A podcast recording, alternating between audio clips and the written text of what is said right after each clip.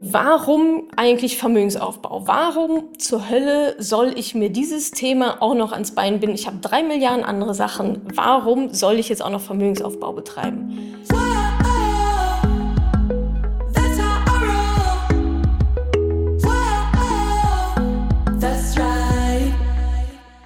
Salut, ihr Podcast Pennies. Herzlich willkommen zu einer neuen Podcast-Folge. Heute gibt es mal wieder einen Money Talk und zwar zum Thema das Einmaleins des Vermögensaufbaus. Wir schauen mal, was eigentlich der Unterschied zwischen Versicherung und Vermögensaufbau ist, warum man eigentlich Vermögensaufbau betreiben sollte und wir räumen mal mit den größten Mythen zum Thema Aktienbörse und Vermögensaufbau auf. Und an der Stelle ein kleiner Hinweis, du weißt ja, nicht Wissen ist Macht, sondern angewinntes Wissen ist Macht. Und von 100 Stunden Podcast hören und 300 Büchern lesen und nochmal irgendwie 18 Mal Papa fragen, baust du leider kein Vermögen auf. Nur zu wissen, wie es geht, nützt dir überhaupt nichts. Du musst es machen. Die letzten Money Talks waren ja auch sehr, ähm, ich sag mal, inspirational und es ging viel um Zeit und Fokus und so weiter. Und heute reden wir ziemlich knallhart über Vermögensaufbau. Und zwar über sowas wie, was ist eigentlich der Unterschied zwischen Versicherungen und Vermögensaufbau? Da herrscht, glaube ich, noch ein ganz großes Missverständnis, mit dem wir mal aufräumen müssen. Warum eigentlich Vermögensaufbau? Also warum sollte ich überhaupt mich irgendwie bewegen und mein Geld investieren, um ein Vermögen aufzubauen? Ähm, war, auch eine, war auch eine Frage auf Instagram, glaube ich, wieso der Durchschnitt reicht doch, warum sollte ich ein Vermögen aufbauen? Dann schauen wir uns noch die größten Mythen an zum Thema Aktienbörse, Vermögensaufbau, denen ich auch immer wieder begegne und die ich auch für wahr gehalten hatte bis, bis vor ein paar Jahren. Dann geht es noch an die Grundregeln des Vermögensaufbaus, also Dinge, die du dir also so Merksätze, die du dir echt hinter deine Ohren schreiben solltest, wenn es um Vermögensaufbau geht. Also wirklich die absoluten Grundsätze. Aber das Lustige ist, die meisten, aller, allermeisten kennen diese Grundsätze einfach nicht, ähm, weil sie ja auch nirgendwo gelehrt werden, weder in der Schule noch sonst irgendwo. Und dann schauen wir uns noch an, welche Schritte du ganz konkret gehen kannst, gehen musst, gehen solltest, um ein Vermögen aufzubauen. Das, ich würde sagen, wir starten mal los mit dem ersten äh, Thema, der Unterschied zwischen Versicherungen und Vermögensaufbau. Immer wieder bekomme ich Nachrichten, ja Mensch, was soll ich mit meiner Versicherung irgendwie machen? Ähm, reicht das zum Vermögensaufbau und so weiter? Und da werden zwei komplett verschiedene Sachen vermischt. Eine Versicherung, also ich rede jetzt von Rentenversicherung, ne? nicht Krankenversicherung, ist klar. Also eine Rentenversicherung ist hat ein komplett anderes Ziel als zum Beispiel, wenn du dein Geld in Aktien anlegst an der Börse. Das sind zwei völlig unterschiedliche Sachen.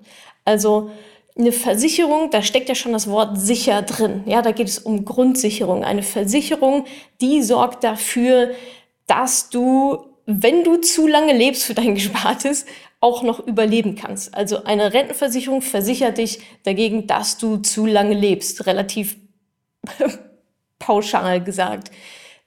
Mit einer Versicherung betreibst du aber keinen Vermögensaufbau. Überall, wo das Wort sicher drin steckt, hat relativ wenig mit Versicherung zu tun. Das schließt sich ja so ein bisschen gegenseitig aus. Also ich meine, die Versicherer, an die du dein Geld überweist, die müssen das ja sicher verwahren, denn sie müssen es dir ja hinterher, ne, du willst ja hinterher auch eine Rente davon haben. Die können nicht sagen, oh, sorry, haben wir leider irgendwie am Aktienmarkt verloren, tut uns leid, deine Rente ist jetzt leider weg. Das heißt, da findet überhaupt auch gar kein Vermögensaufbau in irgendeiner Art und Weise statt, sondern du gibst dein Geld dahin, die verwahren das für dich und zahlen sie dann hinterher wieder aus. Plus, minus, wahrscheinlich null. Ja, also die sind, glaube ich, dazu verpflichtet, 1, noch was Prozent Gewinn darauf zu machen. Und ihr wisst, die Inflation ist 2 Prozent. Also mit Vermögensaufbau hat das nichts zu tun ist nicht, das bedeutet jetzt nicht, dass das eine besser ist als das andere, sondern es hat einfach zwei komplett unterschiedliche Zielsetzungen. Natürlich macht eine private Rentenversicherung für die allermeisten von euch wahrscheinlich sehr viel Sinn, ja, da einfach eine Grundsicherung zu haben, damit ihr im Worst Case der da lautet, oh, die gesetzliche Rente ist tatsächlich nur irgendwie 400 Euro, Mist, was soll ich denn jetzt tun, dass ihr dafür halt abgesichert seid. Also sichern, sichern, sichern, sichern, das ist eine Versicherung. Wenn wir aber dann davon reden, naja, schön, ich würde ja ganz gerne nicht nur im Alter 600 Euro haben, sondern irgendwie ähm, auch meinen Lebensstandard halten können. Da reden wir dann über Vermögensaufbau. Das schafft ihr mit einer Versicherung nicht. Das ist einfach viel zu teuer. So, und das sind so die beiden Unterschiede. Versicherungen, sicher, sicher, sicher. Kein großartiger Gewinn, aber sorgt dafür, dass du hoffentlich bis an dein Lebensende, ich sag mal, zumindest irgendwie eine Miete und ein paar Lebensmittel bezahlen kannst. Mehr ist das aber im Normalfall auch nicht. Und alles da drüber, also Urlaube, eine schönere Wohnung, äh, ein paar Hobbys und so weiter, da reden wir dann über Vermögensaufbau. Das musst du selber machen. Also du kannst es auch selber machen. Ich zeige dir heute auch noch ein bisschen so die Grundsätze, wie gesagt, wie du da rangehst. Aber bitte vermischt nicht Versicherung mit Vermögensaufbau. Es sind zwei unterschiedliche Ziele. So, warum eigentlich Vermögensaufbau? Warum zur Hölle soll ich mir dieses Thema auch noch ans Bein binden? Ich habe drei Milliarden andere Sachen. Warum soll ich jetzt auch noch Vermögensaufbau betreiben? Unendlich viele Gründe. Aber ich nehme mal so die, ich sag mal, die zwei, drei häufigsten. Erstens, Thema Inflation. Habt ihr vielleicht schon mal gehört, geistert immer so ein bisschen rum. Was ist eigentlich diese komische Inflation? Die Inflation ist der Vorgang einer Geldentwertung. Wir haben in Deutschland aktuell ist die Inflation recht gering, aber angestrebt wird zwei Prozent Inflation. Das heißt, dein Geld, also deine Kaufkraft, die Kaufkraft des Geldes, was du auf deinem Konto hast, wird immer weniger wert. Zwei Prozent jedes Jahr. Das Fiese an der Geschichte ist, man merkt es ja nicht. Die 2000 Euro sind immer noch die 2000 Euro. Dass du davon aber äh, nicht mehr ein Vierzimmer, nicht mehr eine Vierzimmerwohnung bekommst, sondern nur noch ein Zweieinhalbzimmer vielleicht in München. Das wissen wir irgendwie auch alle, aber es ist halt, es ist halt nicht greifbar. Wenn ich jedes Jahr bei dir ähm, mich in dein Konto einhacken würde und sagen würde, ja geil, zwei Prozent erstmal an mich, herzlichen Dank, ach, zwei Prozent an mich, herzlichen Dank, dann würdest du ganz schön schnell bei mir auf der Matte stehen und mir wahrscheinlich eine reinhauen, zurecht. Aber durch diese Inflation merken wir das halt nicht. Das ist ein schleichender Prozess und das macht die Inflation halt so fies, weil sie halt nicht, nicht greifbar ist. Wie gesagt, die Zahlen bleiben gleich. Auf deinem Kontoauszug steht immer noch 2000 Euro. Aber du kannst hier von den 2000 Euro heute was, also viel, viel mehr kaufen als in 10 Jahren, 15 Jahren, 20 Jahren. Das Geld ist dann einfach nicht mehr so viel wert.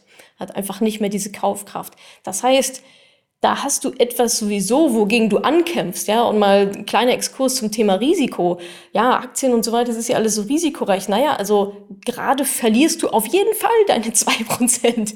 Also da musst du gar kein Risiko eingehen. Ich finde, das fühlt sich ziemlich sicher an, so das Geld wahrscheinlich unter das Kopfkissen zu legen oder auf ein Bankkonto zu lassen. Aber de facto verlierst du damit Geld. Zwei Prozent. Jedes verdammte Jahr. Kannst dir mal ausrechnen, wie viel das dann bei dir persönlich ist. Also da kommt auf jeden Fall über die Jahre ganz schön was zusammen. Das heißt, da haben wir etwas, wogegen wir ankämpfen müssen. Ja? Also wenn du dein Geld nicht investierst, wenn du keinen Vermögensaufbau betreibst, nimmst du diese zwei Prozent Verlust einfach schon mal direkt hin. Die nimmst du schon mal mit, die sind da, kannst du erstmal nichts dagegen tun. Also das ist auf jeden Fall schon mal ein ähm, ein, wie ich finde, recht driftiger Grund, sich mal damit zu beschäftigen, oh verdammt, was mache ich eigentlich mit meinem Geld? Und wie kann ich dafür sorgen, dass es nicht die ganze Zeit weniger wird? Also Inflation. Punkt zwei. Ich kann es nur rauf und runter beten. Ich weiß, es ist ein nerviges Scheißthema, aber es ist nun mal so. Altersarmut ist halt verdammt nochmal weiblich, liebe Freundin. Altersarmut ist ein ganz riesengroßes Thema. Und ich weiß, es ist irgendwie noch so weit weg. Und ach, wer weiß, was irgendwie in 40, 50 Jahren ist. I know, aber es nützt ja nichts. Es nützt doch nichts, den Kopf in den Sand zu stecken und zu beten, dass sich irgendwann mal noch was an unserem Rentensystem ändert. Wahrscheinlich wird es das sogar tun, aber ich verlasse mich darauf überhaupt mal gar nicht. Ja, und nochmal, um die Fakten nochmal klar zu kriegen, die gesetzliche Rente laut Prognosen wird die so auf dem aktuellen Hartz-IV-Niveau sein. Das sind 400 Euro. Und da rede ich nicht von, ähm, von der Unterschicht. Das ist die Mittelschicht, die ist da voll mit drin. Wir reden hier über 75 Prozent aller Frauen, die heute 30, 30 bis 55 Jahre alt sind. Das ist eine Studie aus der Süddeutschen, glaube ich, oder eine Erhebung, die da veröffentlicht wurde da kann man halt wenig sich irgendwie wünschen und hoffen. Ähm, das ist halt einfach so. Und 400 Euro, ja, äh, ja gut, viel Spaß damit. Und das ist jetzt auch kein Geheimnis, ja. Also seit 2001 ver verfolgt unsere, unsere Regierung nicht mehr das Ziel, dass wir alle mit der gesetzlichen Rente unseren Lebensstandard erhalten können. Das ist einfach nicht mehr deren Ziel. Das haben die abgeblasen. Ja, Veranstaltung gecancelt. Kümmert euch selber, liebe Leute. Nur dieses kümmert euch selber, liebe Leute, wurde anscheinend die letzten Jahre auch nicht laut genug äh, kommuniziert oder nicht richtig kommuniziert.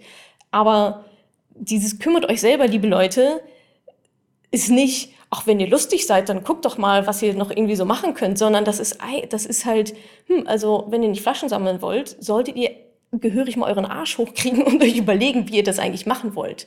So, also Inflation, Altersarmut. Und das mündet eigentlich alles in mein Hauptoberthema der Unabhängigkeit. Ja, wir können alle darauf hoffen, dass sich irgendwas noch ändert, aber wollen wir uns wirklich darauf verlassen, dass sich noch etwas ändert? Und vor allem auch genug sich ändert? Also ich verlasse mich darauf nicht. Vor allem das, die, die Up- und Downside, das ist so, ja, wenn die Downside ist cool, dann muss ich mal halt irgendwie ein Buch über Finanzen lesen und mich mal mit der Börse beschäftigen ähm, und dann mal ein paar Stunden lang irgendwie meinen Hintern hochkriegen und das halt machen. Und die Upside ist geil, ich bin im, hab im Alter Geld auf der hohen Kante und kann leben. Also, wie ist denn da bitte das Verhältnis? Und diese Unabhängigkeit, ja, die kann man sich holen. So. Und Unabhängigkeit auch vom Staat, ja, selbstverständlich. Jetzt werden einige sagen, ja, aber ähm, der Staat soll doch auch für uns sorgen und so. Ja, wird er mit Sicherheit auch in irgendeiner Art und Weise. Aber die Frage ist, wollen wir uns darauf verlassen? Und ich verlasse mich darauf nicht und das kann dann irgendwie jede selber entscheiden, aber Thema Unabhängigkeit, Selbstbestimmtheit hat nichts damit zu tun. Opferrolle, oh ja, ähm, der, der blöde Staat und was haben die denn da jetzt beschlossen und keiner kümmert sich um mich. Es interessiert keinen. es interessiert leider einfach niemanden. So, und deswegen musst du einfach Vermögensaufbau betreiben und deine Altersvorsorge ein Stück weit auch selbst in die Hand nehmen. Und wie gesagt, so schwierig ist es halt einfach alles nicht mit ein bisschen weniger faul sein und ein bisschen Arsch hochkriegen und ein bisschen Einsatz und Pragmatismus bekommt man das schon echt ganz gut auf die Kette. Ähm, genau, jetzt noch mal so ein bisschen zum Konstrukt. Okay, ich rede die ganze Zeit von Altersarmut und Rente, nicht genug Geld und so weiter. Was haben denn dann jetzt Aktien und äh, Vermögensaufbau damit zu tun? Naja, es geht halt eben genau darum, du musst ja von irgendetwas dann leben ja, im Alter. Angenommen 400 Euro Rente, gesetzliche Rente, vielleicht kriegst du noch 400 von irgendeiner privaten Rentenversicherung, ist wahrscheinlich immer noch ein ziemlich großer Gap zu dem, was du eigentlich bräuchtest. Das heißt, wir müssen von irgendwoher ja Geld bekommen. Und zwar ohne zu arbeiten, weil wir sind alt und klapprig und haben irgendwann vielleicht auch mal genug vom Arbeiten. Das heißt, wir müssen irgendwoher Geld bekommen aus einer passiven Quelle. Passives Einkommen ist, wird das auch genannt. Gibt auch einen ganzen Money Talk dazu, wen das noch mehr interessiert. Hier jetzt nur die Kurzversion. Wir müssen also, weil wir nicht arbeiten können, nicht arbeiten wollen, whatever, müssen wir ein Einkommen generieren aus einer passiven Quelle. Und das gelingt ja aber nur, wenn wir unseren Zeiteinsatz von unserem Ertrag entkoppeln. Ich will keine Zeit einsetzen. Ich will nicht arbeiten. Ich kann da nicht arbeiten im Alter. Das heißt, ohne meinen Zeiteinsatz, ohne meinen Arbeitseinsatz muss irgendwoher Kohle kommen. Und das ist ja übrigens die Definition einer Rente. Ja, auch die gesetzliche Rente oder auch ähm, private Rentenversicherungen, wenn die etwas ausschütten, da muss ja nicht für arbeiten. Das ist ja der Sinn dahinter. So, und dieses Konstrukt bauen wir uns quasi nach, indem wir es halt einfach selber machen, ohne irgendeine Versicherung. Und da kommen dann eben so Sachen ins Spiel, wie sicherlich auch Immobilien. Ja, da bekomme ich ein passives Einkommen durch die Mieteinnahmen. Ja, zwischendurch muss man sich vielleicht auch mal mit Mietern rum, rumschlagen. Dafür gibt es aber Hausverwaltung. Ja, jetzt nicht in Details verlieren, sondern einfach mal das Oberkonzept verstehen. Miete beispielsweise ist ein passives Einkommen, weil dafür muss ich in dem Moment nicht arbeiten. Da muss ich nirgendwo sein. Da kann ich mit meinen Enkelkindern auf dem Spielplatz sein und meine Mieter überweisen mir die Miete. So, passives Einkommen. Oder eben auch Aktien, ETFs. So weil Aktien und ETFs und generell, was an der Börse noch so passiert und Gewinne ausschüttet, die funktionieren genau so. Ja, die schütten Gewinne aus. Dann sind das eben nicht deine Mieten, sondern eben deine Renditen, die du da dann bekommst aus diesen Investments. Und vielleicht ein schönes Gleichnis, das ihr euch ähm, vielleicht merken könnt, rede ich auch zwischendurch immer mal wieder davon, ihr braucht eine, ihr braucht eine goldene Gans. Ihr braucht eine Gans, die goldene Eier legt. Und eure ganz ist zum Beispiel eine Immobilie oder sind in meinem Fall zum Beispiel auch Aktien und ETFs. Das ist die Gans, die stopft ihr, die macht ihr so voll wie so eine richtig fette Weihnachtsgans. Die ganze Zeit stopft ihr die voll mit euren Investments. Und diese Gans legt dann die goldenen Eier. Und je fetter ihr die Gans natürlich macht, desto größer sind auch die Eier. Und von diesen Eiern wollt ihr dann irgendwann mal leben, im Alter oder wann auch immer. Und das ist eigentlich das Prinzip dahinter. Also ihr stopft die Gans, ja, das ist euer Depot, das sind eure Aktieninvestments, Geld rein, Geld rein, Sparrate jeden Monat, jeden Monat. Und die Gans produziert dann die goldenen Eier. Und von den goldenen Eiern könnt ihr dann leben. Und das ist dann quasi eure Rente, eure selbstgemachte Rente quasi. So. Und die Königsdisziplin ist dann natürlich, ich rede von Rente irgendwann mal, die Königsdisziplin ist natürlich ähm, vielleicht das sogar schon vorzuziehen und nicht zu sagen, oh, mit 67, PS, ich glaube nicht, dass irgendjemand von uns mit 67 in Rente gehen wird, aber das nur mal ganz am Rande. Ähm, vielleicht kann ich das ja sogar vorziehen. Vielleicht sage ich sogar, hey, mit Anfang 50 möchte ich zumindest die Wahl haben.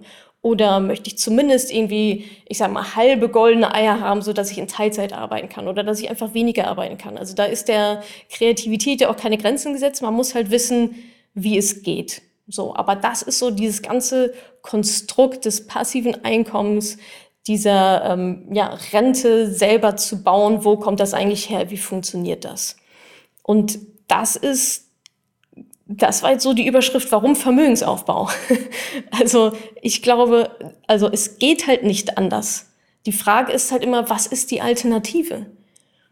Die Alternative habe ich euch gerade aufgezeichnet. Die Alternative ist eben kein Vermögen aufzubauen und dann mit der Konsequenz leben zu müssen, dass man halt also sehr stark abhängig ist von was auch immer irgendjemand dann da draußen beschließt, was mit unserer Rente passiert oder auch generell. Also ich meine auch einfach überhaupt dieses Gefühl von einer gewissen Unabhängigkeit zu haben. Das finde ich ist so viel wert, da kann man mal ein Buch lesen, da kann man sich mal mit dem bösen Aktien und dem Teufelzeug Börse ein bisschen beschäftigen. Ich komme ja gleich auch noch auf die Mythen, auf die Mythen zurück, aber ja, ehrlich, das ist, wir sind hier nicht bei äh, wünsch dir was und ich guck mal, ob dieses Vermögensaufbauthema was für mich ist. Darüber sind wir schon hinweg. Es ist eigentlich nicht mehr eine, eine Art, der habe ich, ich überlege mir das. So, es, eigentlich gibt es nichts zu überlegen. Das Ob ist schon lange geklärt. Jetzt ist noch die Frage, wie und wann ihr endlich anfangt. So, kommen wir doch mal zu den größten Mythen. Ich habe hier stehen Mythen slash Ausreden. sind vielleicht gar nicht, es ist nicht so gemeint wie Ausreden, aber manchmal vielleicht ein bisschen doch schon auch. Also die größten Mythen zum Thema Investments, ähm, gerade auch wahrscheinlich Aktien und Börse und so weiter. Das, das Erste, was ich immer höre, oh, das ist viel zu viel Risiko, das, das ist ja alles Zockerei. Börse ist, also Aktien, um Gottes Willen, gehen wir weg damit. Alles Zockerei, man verliert ja nur. Äh, mein Vater hat auch äh, Geld in Aktien verloren. Ja, wessen Vater hat das nicht gemacht? Es stimmt nicht. es ist ein Mythos. Wie gesagt, ja, wenn man die Regel, natürlich kann man an der Börse Geld verlieren. Ja, selbstverständlich. so, also wenn das nicht der Fall wäre, würden sie alle machen. Aber die meisten kennen halt einfach diese Regeln nicht. Die meisten kennen die Regeln nicht oder befolgen sie nicht und machen halt einfach Schmur an der Börse oder mit ihren Investments. Wir hatten gerade schon die Themen langfristig, also ihr müsst wissen, was ihr tut, ihr müsst langfristig planen, einen langfristigen Horizont haben und breit streuen. Das sind eigentlich so die drei Hauptkerndinger. Und mit Wissen, was man tut, meine ich nicht, ich habe mal überlegt, was ein ETF ist, sondern eine Strategie zu haben, zu wissen, wann man was tut und wann man was eben genau nicht tut. Einen Tipp habe ich euch schon gegeben, nicht verkaufen in der Krise, aber da gibt es noch ein paar, gibt es natürlich noch ein paar andere dazu. Also dieser Mythos, oh, das ist alles zu viel Risiko und äh, da lassen wir lieber die Finger davon. Ähm, ja, natürlich geht das mit einem Risiko einher, aber wenn man eine Strategie hat oder wenn man auch ungefähr weiß, worum es geht, dann weiß man auch, dass zu, einem, zu einer vernünftigen Strategie das Thema Risiko dazugehört. Meine persönliche Risikobereitschaft. Man kann unterschiedlich risikoreich an der Börse investieren. Ich kann sagen, boah, jetzt gehe ich all in und gib mir. Oder man kann sagen, oh nee, jetzt irgendwie bisschen, ich fange erstmal ein bisschen klein an. Das kann man steuern. Und das wissen, glaube ich, viele nicht. Das ist immer so, ja, Börse ist alles Risiko, Aktien sind alles Risiko. Aber du kannst intern das Risiko steuern, wie viel Risiko du eingehen möchtest. Das ist nämlich deine persönliche Risikobereitschaft. Und die ändert sich natürlich auch im Leben, ist ja ganz klar. 20 äh, ungebunden Heidi Ho, da kann man natürlich ein viel höheres Risiko eingehen als vielleicht, äh, keine Ahnung, mit, mit 45, drei Kindern. Ähm, das ist natürlich ein komplett anderes Risikoverhältnis. Und deswegen auch wieder investieren ist ein Prozess. Das Dinge ändern sich nun mal, aber das ist auch das Schöne daran. So, zweiter Mythos. Ich habe zu wenig Geld, um zu investieren. Das ist, glaube ich, auch ein ganz großes Missverständnis ähm, was auch so ein bisschen sicherlich aufgebauscht wird, dass man erstmal, man muss schon reich sein, um überhaupt in Aktien zu investieren. Ja, Aktien sind was für reiche Menschen. Nee, überhaupt nicht. Also Aktien sind für Menschen, die reich werden wollen, die ein Vermögen aufbauen wollen. Ja, was meint ihr denn, wie die Reichen reich geworden sind? Sicherlich nicht, indem sie gesagt haben, geil, ich stecke meine Kohle unter die Matratze. Also die aller, allerwenigsten, sondern die treffen schlaue Investmententscheidungen. Und das geht auch schon mit relativ wenig Geld. Also das ist das Schöne an Aktien-ETFs gegenüber Immobilien, habe ich schon erwähnt. Mit wenig Geld geht es los. Und mit 25 Euro pro Monat funktioniert das alles schon ganz wunderbar. Man muss nicht die Tausende von Euro erstmal jahrelang ansparen, in der Zeit kann dein Geld ja auch schon für dich arbeiten. Ja, wenn du jetzt erstmal fünf Jahre ansparst, bis du 2000 Euro hast, um es dann endlich zu investieren, in der Zeit hätten auch schon 25 Euro pro Monat die ganze Zeit für dich arbeiten können. Und ich habe ja schon gesagt, Langfristigkeit ist einfach ein sehr, sehr großer Faktor da drin. Und nur um euch mal so ein Beispiel zu geben, 25 Euro pro Monat. Daraus werden nach 40 Jahren mit so ungefähr 8%, 8% Rendite, ähm, oder ein bisschen weniger, glaube ich, werden fast 70.000 Euro. Also 25 Euro pro Monat, 70.000 Euro nach 40 Jahren. Wenn ihr 100 Euro pro Monat investiert zu den gleichen Konditionen, sieht das schon ein bisschen anders aus. Dann reden wir nämlich über fast äh, 280.000 Euro. So, und wenn ihr sagt 200 Euro im Monat, dann seid ihr ungefähr bei einer halben Million. Und wie gesagt, man muss ja nicht mit 200 Euro im Monat anfangen. Ja, wir können uns ja auch schön hocharbeiten und erstmal mit 25 Euro anfangen, aber schon mal so das Mindeste überhaupt mal mitnehmen und dann hochjustieren. So.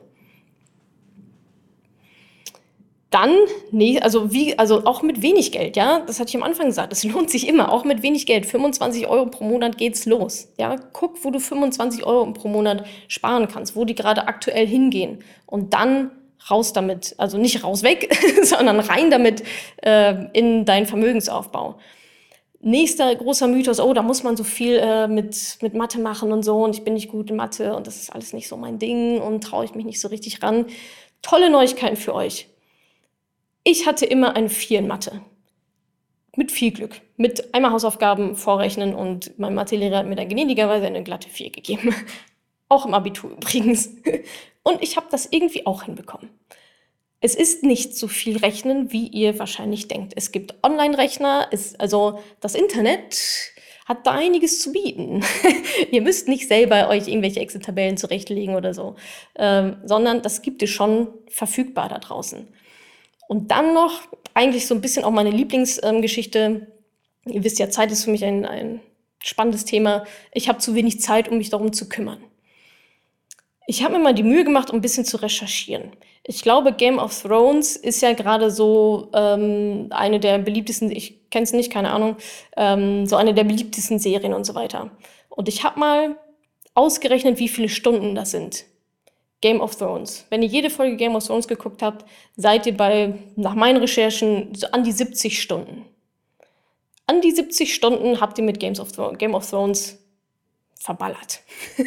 In der Zeit kann man sich sehr, sehr ausführlich über Vermögensaufbau ähm, informieren. Die Simpsons übrigens sind 600 Stunden. Ich weiß, ihr wollt das alle nicht hören, aber ist so. Also zu wenig Zeit, ja gut. Ich würde mal sagen, Vermögensaufbau, wenn man das irgendwie, wenn man das Thema durchdringen will und so weiter, sind das vielleicht so 30, 30 bis 40 Stunden ungefähr. Das kann man durchaus, das kann man, glaube ich, durchaus schaffen.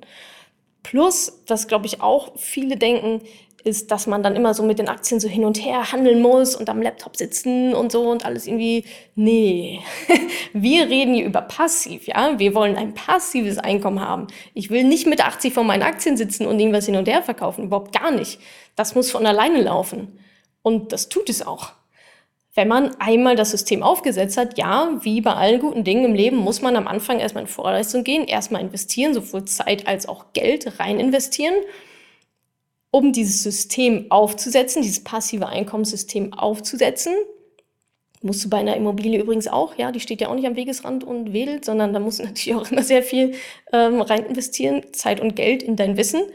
Und wenn du dieses System aber einmal aufgesetzt hast, dann läuft es ja, dann läuft es ja, dann läuft es ja. Also ich verbringe gerade eine Stunde pro Jahr Maximum mit meinen Investitionen, weil das läuft von alleine.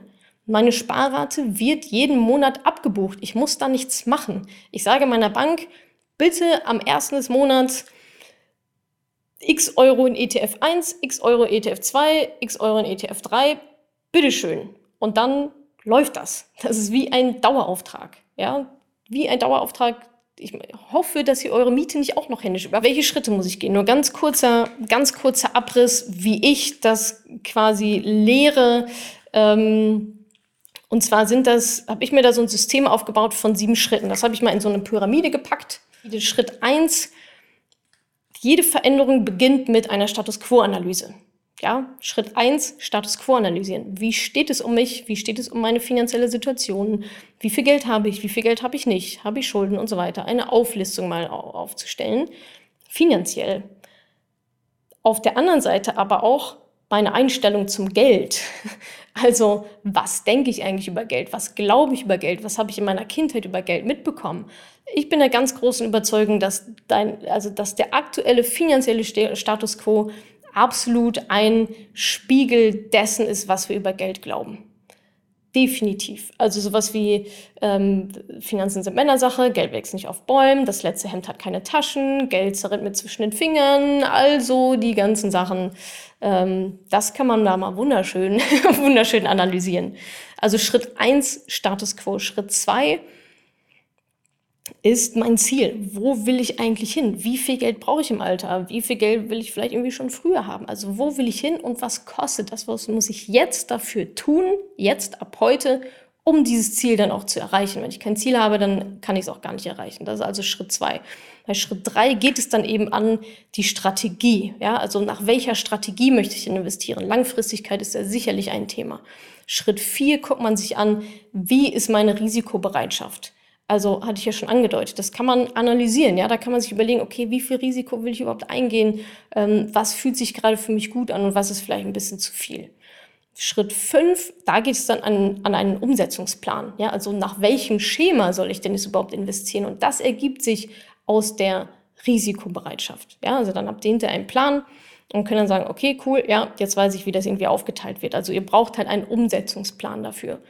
Schritt sechs ist bei mir, und übrigens erst Schritt 6, nicht Schritt 1. Schritt 6 ist, mir die Produkte anzugucken. Welche Produkte passen denn zu mir? Welche ETFs passen zu mir? Was sind die Kriterien überhaupt, sich das auszusuchen? Ähm, wie, wie finde ich denn überhaupt ETFs? Welche passen zu mir? Das ist Schritt 6, nicht Schritt 1. Und Schritt 7 ist dann wirklich in die Umsetzung zu gehen und zu sagen, okay, ich kaufe das jetzt, ich setze jetzt meinen Sparplan auf und äh, ich, ich mache das jetzt. Ich trete wirklich in die Aktion, in die Umsetzung. Und ich hatte gesagt, es ist eine Pyramide. Schritt 6 ist Produkte, Schritt 7 ist Kauf.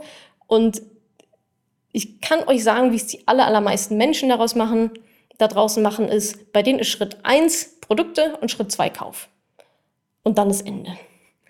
Die drehen die Pyramide um und wundern sich dann, dass sie gar kein Fundament haben. Ja, dass die Pyramide auf der Spitze balanciert und immer nur links und rechts rüber klappt und immer kriegen sie Watschen.